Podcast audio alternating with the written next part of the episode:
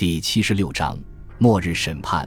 这样一来，征服者接连三次遭到了来自至亲的打击：奥多入狱，马蒂尔达死去，以及与罗贝尔再一次决裂。失去亲人和亲人的背叛，肯定让他付出了代价，并有可能让他更加感觉到他是孤独的。姑且不论其他，这些人都是他昔日所倚重的人，都曾帮助他设立朝政。但与此同时，一零八二至一零八四年，没有任何迹象表明威廉的家族问题在其统治的地区引发了更严重的危机。也许罗贝尔确实想要卷土重来，但根据编年史料的描述，他成了一个四处游荡的流亡者，既缺少朋友，也没有多少资金。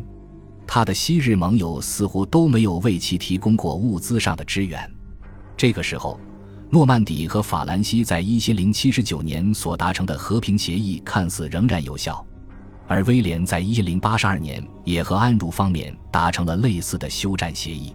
据说，直到威廉去世之前，双方的协定仍然有效。在罗贝尔再一次叛逃后，曼恩成了国王唯一的麻烦来源。在那里，勒芒自觉反叛了，并夺取了位于诺曼底公国南方边境的圣苏珊城堡。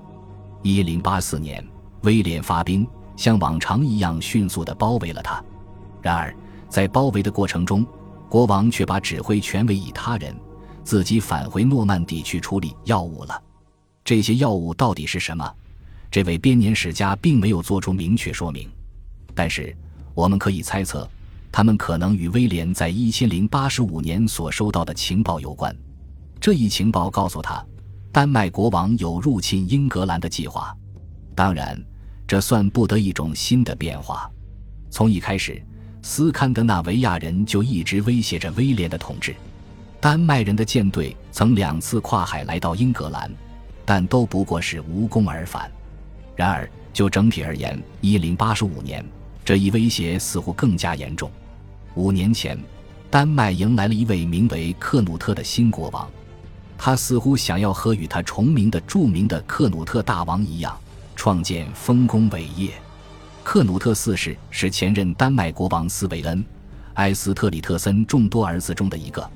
一零六九和一千零七十五年，他曾两次接到父亲的命令，率领一支舰队前往英格兰。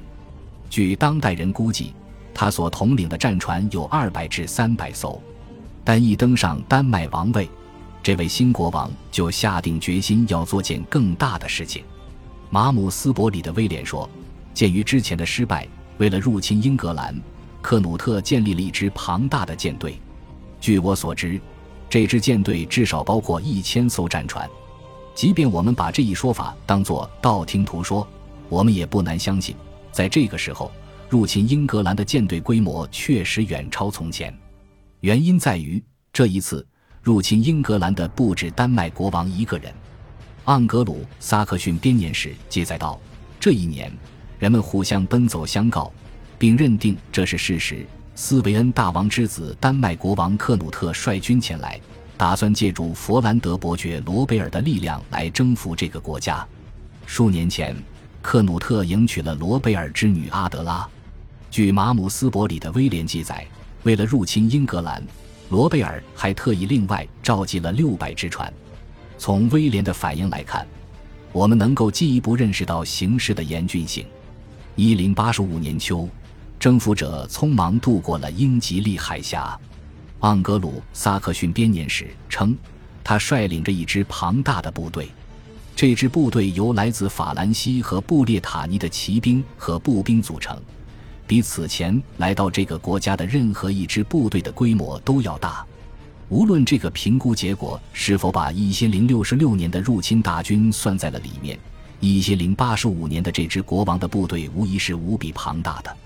伍斯特的约翰曾提到，这支部队由数千名雇佣骑兵、步兵和弓箭手组成，而马姆斯伯里则把这支军队称作一支庞大的雇佣骑士部队。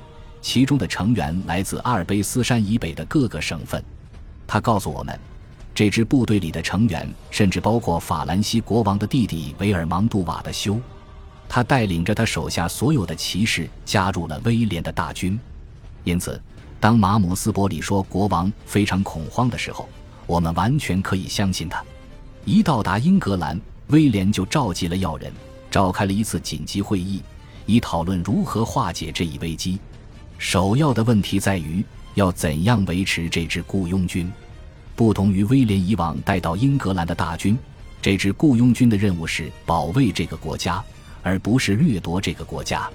这样一来，他们就不能按照中世纪最常用的方法，靠掠夺当地居民来补充给养。盎格鲁撒克逊编年史记载道：“人们很怀疑这个国家要怎样才能养得起这些军队。”会上，这一问题最终得到了解决。马姆斯伯里说。这一解决方案是大主教兰·弗朗克的主意。他提出要把军队分散到王国各地。人们一致认为，骑士们应当驻守在权贵的家中。这样一来，一旦有必要，每个人都可以联合起来，共同维护公共福祉和个人私产，令其免受蛮族的侵害。这样一来，各权贵就必须负责雇佣军的衣食住行。马姆斯伯里对此解释得很清楚。例如，伍斯特主教乌尔夫斯坦开始供养一支相当庞大的军队，他不但用高昂的报酬取悦他们，还为他们提供上等的美食。因此而痛苦不堪的不仅仅是这些贫穷的权贵，那一年，人民更是苦不堪言。盎格鲁撒克逊编年史的编写者回忆道：“国王命人破坏沿海所有的土地，这样一来，就算他的敌人登陆了。”他们也没有什么可以抢的。另外，根据一份十二世纪早期的资料，威廉还下令在海岸上严密布防。与此同时，他向城堡增派守军、修缮城墙，并派人把守这些地方。正如那些权贵一样，城镇也接到了命令，要容留大批来自法兰西的雇佣兵。拘留在城镇里的雇佣兵数量如此巨大。以至于城中几乎没有足够的空间来容纳英格兰居民。就这样，随着白昼渐短，由秋入冬，英格兰进入了高度紧张的状态。就像一零六十六年的情况一样，全体国民都屏住了呼吸，等待着消息。之后，就在快到圣诞节的那段时间里，有关敌人的消息终于到了。盎格鲁撒克逊编年史记录道，国王发现。他的敌人确实因势受阻，并且无法实施他们的远征计划。虽然他们不过是暂时推迟了入侵计划，但这势必在某种程度上缓和了紧张的气氛。作为回应，威廉把一部分雇佣军派遣回欧洲大陆。然而，他还是安排其他的雇佣军在英格兰过冬。这意味着他仍然担心丹麦人会趁机入侵英格兰。一零八十五年。国王又一次在格罗斯特过圣诞，但是这个圣诞节的气氛必然是十分紧张的。前来的要人们都忧心忡忡，担心丹麦人随时会采取行动。威廉自己也很焦虑，因此他罢免了克罗兰修道院和索尼修道院的院长。这两座相邻的修道院均位于沼泽地区。不久前，丹麦人正是在这个地区登陆的。还获得了当地居民的大力支持，在支持丹麦人的当地居民中，有相当一部分人是僧侣。对威廉来说，他既不想再经历一次伊利事件，又不信任克罗兰和索尼两个修道院的现任院长，于是他任用了两位来自圣旺德里耶修道院的诺曼僧侣，取代了这两位院长。盎格鲁撒克逊编年史写道：这一年的圣诞。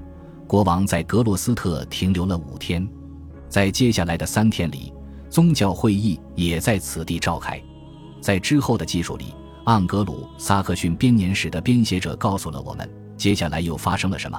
在这此后，国王就国家事务进行了深入思考，并和众臣进行了讨论：这个国家里的居民到底是以什么方式分布在各地的？这些居民又是一些什么样的人？然后。他把手下派到英格兰的每一个郡，命令他们查明各郡到底有几百海德的土地，或者说，在这个国家，国王到底拥有多少土地和牲畜；再或者，在十二个月内，每个郡应当向他缴纳多少东西。他还命人记录了其治下的大主教、主教、修道院长和伯爵所拥有的土地数量。虽然我可能说的太多，但在这里我还是要把他所清查的内容列出来。对所有英格兰居民而言，只要他有地产，国王就会清查他到底拥有多少土地。就计算方式而言，或者以土地面积计算，或者以土地上的牲口数量计算，他还会彻查这些土地究竟有多少收入。他的调查是如此之仔细，以至于在这片国土上。哪怕是一海德或一维格特土地都会被记录在册。事实上，没有一头公牛、一头母牛或者一头猪会被漏掉。这就是盎格鲁撒克逊编年史对土地复议调查的描述。这一调查的结果是《末日审判书》，而这份文献也是英格兰历史上最为著名的文献之一。就名气而言，只有大宪章能胜过它。就文献的体量而言，它则是英格兰历史上部头最大的文献。事实上，《末日审判书》有两卷，厚重的一卷名为《大末日审判书》，较薄的一卷则称《小末日审判书》。两书共有八百三十二页，每一面纸上都密密麻麻地布满了缩写。据统计，这两本书共有大约二百万字。到今天为止。还没有其他同类型的文献超过《末日审判书》的体量。少量有关这次调查的附属文件被保留了下来，学者们将这些分散的文件戏称为“卫星”。但是就这两卷书本身而言，它们保存的比较完整。毫无疑问，它是英格兰历史上最重要的文件。这是因为，正如《盎格鲁撒克逊编年史》所说明的那样。